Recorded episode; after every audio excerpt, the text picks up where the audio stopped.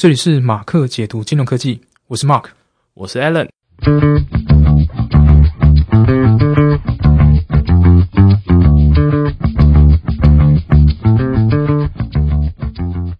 各位观众，我们又回来了。首先呢，我们非常感谢大家对我们上一集 podcast 的支持，尤其是我们在首周的时候就进入了台湾的科技类的前二十名，那对我们来讲是一个非常好的鼓励。如果啊，各位听众有想要知道某一个议题呀，或是某一个议题的探讨，可以再去我们的粉丝团里面去留言，或者是私讯我们。那我们如果觉得说这个议题还不错的话，我们就会把它放在我们的下一次的 podcast 的录制。非常感谢你的回馈哦。最近有一个蛮大的新闻，就是说接口这个托付宝事件，它跟金管会有一些冲突。那我们我们就请马克来告诉我们，这整个事件大概发生了什么。基本上接口的话，它最嗯，在八月的时候，它其实提出一个所谓的接口托付宝，这个东西其实就很像中国余额宝的东西，它是一种支付啊，结合理财。但是它推出之后，其实我觉得它可能跟金管会那边没有做一个很好的沟通啊，所以碰触了金管会的某一些红线。然后，所以它上架之后就马上被勒令要下架。我记得上架没有到一周的左右时间，那也是造出造就了后续的一些纷争啊，大家互相喊话这些问题，所以整个版面都是他们的新闻。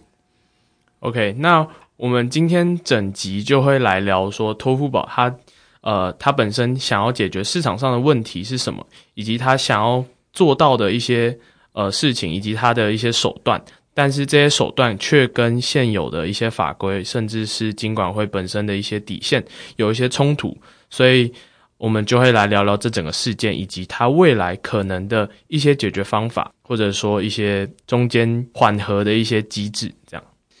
好，那首先就就要来到说。托付宝它本身最想解决的问题，以及它想要做到的事情是什么？首先，我们来看托付宝这个工具的产生。其实，接口哈发这项服务，它最主要目的就是希望能够扩大它在支付领域的这样的一个占有率，能够吸引更多人来进行使用。我们可以看到，比如说资策会那个调查，现在啊，其实 Line Pay 是占二十八 percent 的使用率，那接口目前占十五 percent。所以，如果接口它想要迅速的去扩张它本身占有率，他就必须要透过这样子的补贴利息的方式来吸引民众大量的来储值到他的钱包里面。我相信现在目前其实大家都没有把很多钱放在自己的钱包里面，因为里面没有利息、没有收益等等，所以他必须要用这种方式来补贴。所以其实，在二零一八年的时候，接口就曾经用储值就可以享高利这种东西来保证年收益，可是当时才上线就被监管会要求下架，因为它其实不是银行。它不能做吸收存款跟发利息这个动作，那接口那个时候就是哎乖乖摸摸鼻子就下架，所以在他第二次尝试的时候，他就是在今年，他找到一个出口，因为那时候金管会放宽了所谓的电子支付账户可以购买基金的支付工具，但呢，它仅限于可以投资国内的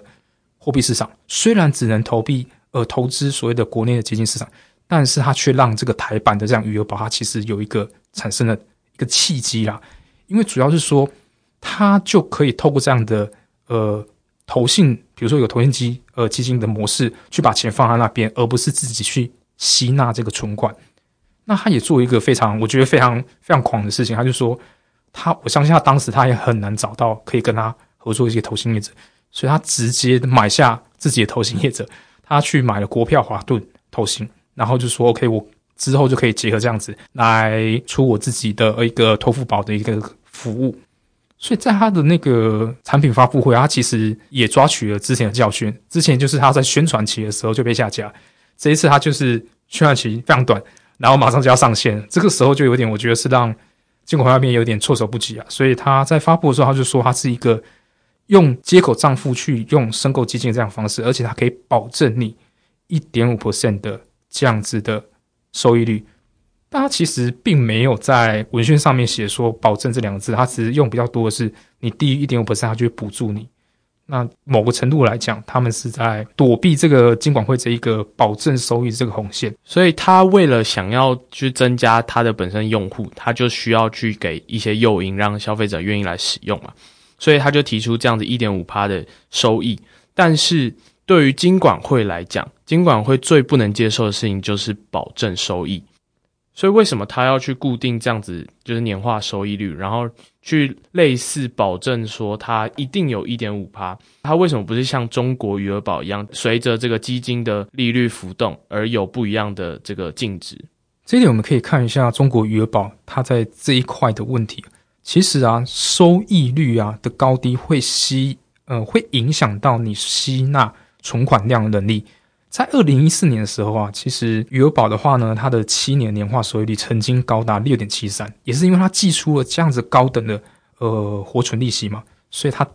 基金规模那时候就飙上了人民币的一点三兆。换句话说，我们来看台湾整个货币市场的基金，它整体的报酬率在近五年它只有零点四到零点四六 percent，就几乎就是跟活存的话是相差不多的。那如果说接口就像像乖宝宝，他就寄出说我的报酬率就大概这样子，他就没有办法就是很快速去吸纳这个基金，因为我觉得接口资金上它是相对来讲它是相对比较有野心的，所以他希望他在这个产品曝光之后，他当然很担心其他业者能够马上赶上他，所以他希望可以拉开这个差距来讲，他就一次的把自己的这样收益率固定在比地存还要高，因为这样子才会有一个呃快速吸纳基金的能力，而且可以。马上在市占率上可以脱离他的对手这样追赶的目标，所以他才选了要做这件事情。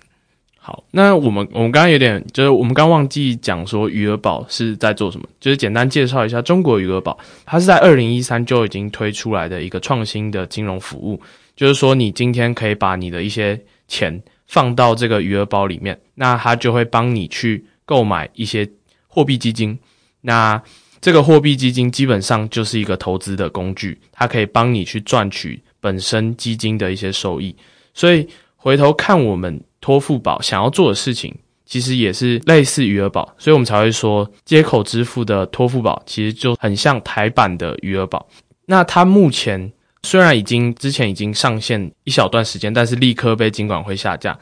它本身想做的事情跟金管会最大的这个期望，他们的冲突是什么？那我们在介绍之前，我们可以先介绍托付宝它本身的架构。托付宝它其实是由三个机构所一起组成的。首先，第一个就是我们知道的所谓的接口电子支付公司——接口支付，以及所谓的接口投信，刚才讲了并购的一些接口投信，以及最后是一个比较特殊地位的叫做接口金融科技公司。这三个公司呢，才真正的架构说所谓的托付宝这架构。那我们来叙述整个流程好了。首先呢，消费者会透过接口支付去买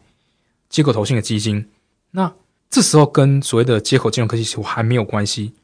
只有在所谓的当我们要把基金赎回的时候给自己用的时候呢，这个时候就会变成，因为基金赎回的时候会没有办法马上拿到款项，会需要两到三年左右的时间，你真的钱才可以返还给我们消费者。但是因为托付法它的运作机制就希望在赎回当下，我们消费者就可以拿到所谓的这个款项回来，所以他就做了一个小小的一个技巧，就是说。它会是变成所谓的接口金融科技，先把赎回的钱先借款给消费者，所以消费者就拿到钱了。最后呢，就是当所谓的接口投信把钱要返还的时候，它实质上是还给所谓的接口金融科技。然后呢，这个接口金融科技跟消费者本身的借贷关系，在它偿还之后就会解除掉，来完成所谓的这样子一个托付宝，可以及时的把钱返回回去。而且呢，使用者又可以快速拿到钱。我们可以看说，哎，金管会在看这个事情的立场，对他们来说，他最不舒服的一件事情是，虽然呢，它在架构上，我可以说它几乎是一个都不违法架构，除了一个就是金管会觉得接口它有一个误导我们的消费者的一个行为，就是它有强调它的收益率到什么时候，再来就是。到底我们这些呃储值钱包人跟去投资这些呃余额托付宝的人，到底知不知道说我基金赎回当下，到底钱是其实是监控金融科技公司先寄给我们的，或者是说当基金净值低到某一个程度的时候，因为有可能是会亏损的状态，到底要清算的时候，到底要怎么做一个清算，然后结算要怎么结算等等，这些都没有让我们的呃所谓的投资者很清楚了解这个东西。所以基本上会有一个，我们假打个比方好，会有一个比较大的疑虑，就是如果今天接口吸纳大量的资金，有一天突然发生什么事，大家开始在挤汇，然后大量的赎回，那以接口这个资本额，它是不是有能力去承担？说哦，完全的用金融科技公司借钱给你，大家把钱提出来，这样的流动性可不可以受到考验？那你的控管机制，你有没有提炼的控管机制？你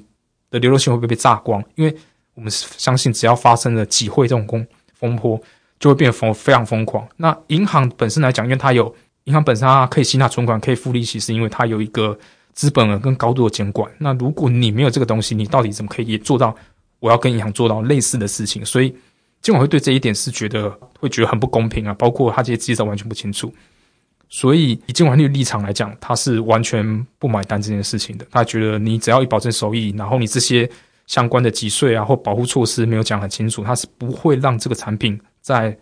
市场上里面做进行运动的。OK，所以也就是说。因为在现有的这个台湾法律架构底下，除了银行以外，这些机构它不能够把资金留在自己的架构里面，因为这样子会有类似资金盘的一些问题出现。比如说，我把钱投进去，但是它不能保证我的钱能够还我，那势必会有一些风险存在。所以也就是说，在台湾现有的法规底下，都是就是像比如说 P to P 借贷平台这些东西，他们基本上都是要跟银行去合作，让他们的这些钱是放在银行的里面，然后才能够去进行它本身的一些交易。所以回到这件事情来说的话，金管会最不能接受就是这些钱放在不是银行的地方，也就是托付宝想要做的事情，他想要放在这个托付宝里面，然后去购买基金。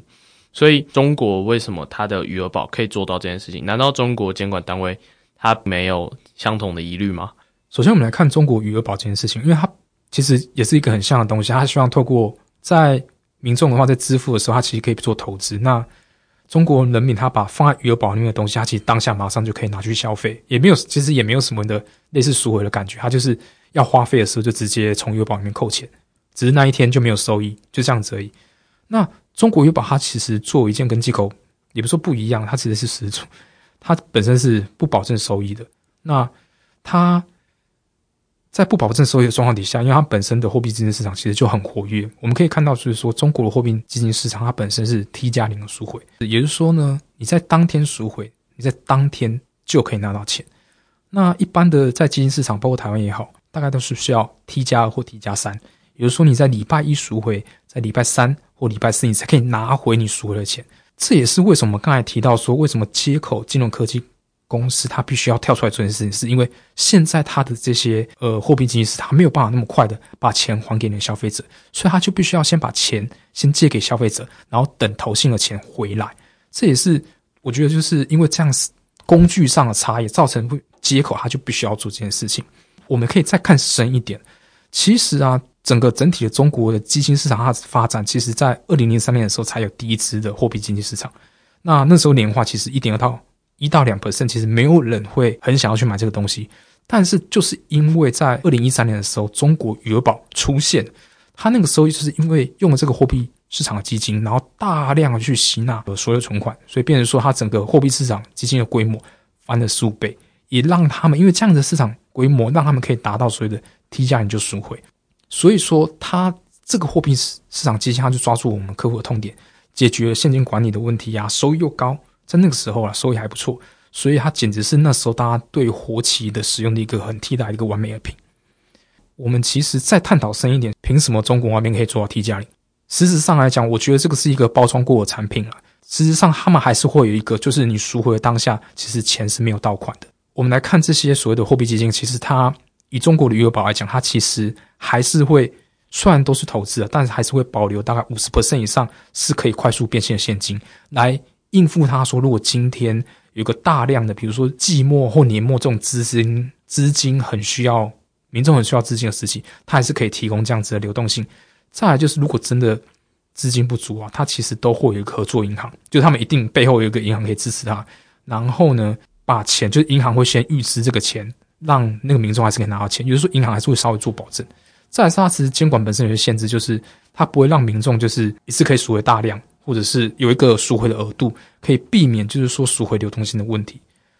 所以，我们回来看啊，如果今天接口它今天有一个一样就是这么样一个好的一个货币基金工具可以做使用，可以做到 T 加零，然后本身本身的利率也没有很低，甚至就是比活期要高一点点或怎样或怎么的，它就可以不用再去透过所谓的我们说。呃，这样子科技公司去做一个中介，这样媒介，然后它也可以避免掉所谓的呃，你要保证收益的等等这样的问题出现。所以，那在台湾的架构底下，就是我们未来要怎么改善，以及说在托付宝这样现有的问题底下，它是要怎么去突破，去面对金管会能够被金管会核准？嗯，我们先看金管会来立场那边来讲的话，金管会很希望接口去进入沙盒去做个尝试，但对于借口来讲，我相信这个绝对是不会再考虑里面的，因为如果你了解沙盒这本身的架构的话。沙盒它本身它就有一个铺险上限，最高的话就达到三亿。那以接口它本身的表现，它大概不到一个礼拜就可以达到那个铺险的上限。也就是说，它基本上做这件事情，它没有办法很准确去测量到说它要怎么去合适的去管控它的铺险，所以这个上限的值太小，其实就钳制了它发挥的一些空间。再来就是说，你就算 OK，你沙盒通过，你的法规的调试调整，其实会是个问题。你到底什么时候调完？就是法令修改完之后，你才有办法说 OK，我真的合法去做这件事情。那你没有调完之前，我就中断在那边了，那只能不断向前延长，那还是会出事啊！我觉得这个还是会有一些小问题存在。所以，我我觉得，结果他在一开始的时候，他就把所有的民众先搬到就是全民大公厕，我觉得这种感觉有点像这种感觉啊。他其实，在一开始的时候，在跟金管会沟通的时候，他应该应该先试着尝试一个小规模的尝试，比如说可以先开放你自己类似 VIP 客户啊，比如说他常常使用你，然后又放钱在你里面，你先开放他去做一个这样子小众的一个托付保障的尝试，因为这样子的话，你才会限定一些人，然后你也可以说 OK，你可以签一个，比如说使用者他说 OK，我愿意接受这样的，你把风险全部跟他讲，那他也愿意接受，那就可以来试试看这个东西。那你就会有数据是了解说，OK，你到底要准备多少钱？你的所谓的预估机制啊，防止挤兑的这些机制，你到底够不够？那有这些数据的时候，你未来要去说服监管会说，我的架构是完全没有问题的。那我未来要开放给所有的人，他们也比较，我觉得他们比较会愿意去听这些话，因为像这次纷争当中，他就会说，哎，监管会有什么？我有跟你讲，然后你怎么不承认？我觉得这个是因为。监管会在某个角度而言，他其实是不会帮任何一个科技业者或金融业者去背书的，因为他觉得如果出了问题，他就还要背责任，或者是说，当你做这件事情之后，其他业者要做一模一样的事情的时候，他就必须要保证这个架构是完全完善的。所以对监管会来讲，他一定会是很严谨，每一个东西都要白纸黑字，白纸黑字上面有写，他才会承认。所以我觉得他在一开始的时候，其实没有很确定去沟通完这件事情，或者是有一个很明显的。很足够资料去支持他不前的本身架构的话，他其实很难去让监管会接受。再来就是，我觉得他可以不用去坚持所谓的一定要一点五 percent。我觉得你只要有目前，比如说跟活存类似差不多的，其实民众就会愿意把钱放在里面。虽然不会比一点五 percent 这么多了，就是可能一点五 percent 会超多人，但零点几可能就还好。但是我觉得大家目前对钱包来讲，就是我放一点钱去花用。那如果你还是有一些利率。我还是会愿意把钱放在里面，总比现在都是零还好。对我觉得，以消费者我自己的感觉会是这样子。再来就是它本身，如果要，我觉得他现在名声就有点怪，就是大家都会说，哎，你是不是就是中资？对，或者是什么？他其实可以更透明的揭露自己的本本身的东西啦，包括它这些机制啦，他资金的结构。如果他可以更透明，让大家更信任你，我觉得对他本身也是一件好事。最后就是所谓的。货币基金的形式，这个 T 加你到底在台湾有没有办法去实现？因为我觉得这个东西如果可以实现，对接口本身是好的，因为它可以超出了工具啊，他也不用利用借贷的关系，然后等等这样的形式，它可以很直接，就只要只剩下接口跟投信之间单纯的两个关系，就不会有什么哦还要借多少钱等等的问题。我觉得如果未来台湾的 T 加零基金形式是可以形成的，那整个所谓的我们说的。托付宝的这样架构，其实会让民众的话是一个很好的使用工具。OK，好，那以上就是我们今天在介绍整个托付宝事件所发生的一些问题，以及未来可能解决的方式。那如果你喜欢我们的 Podcast，请欢迎在我们的 Podcast 的留言区留言，以及给我们五星。去吹，去支持我们。那我们之后也会呃不定期的去聊聊一些现在的一些金融的新闻，或者说是一些新创公司的创新的一些产品。那我们之后见喽，拜拜，拜拜。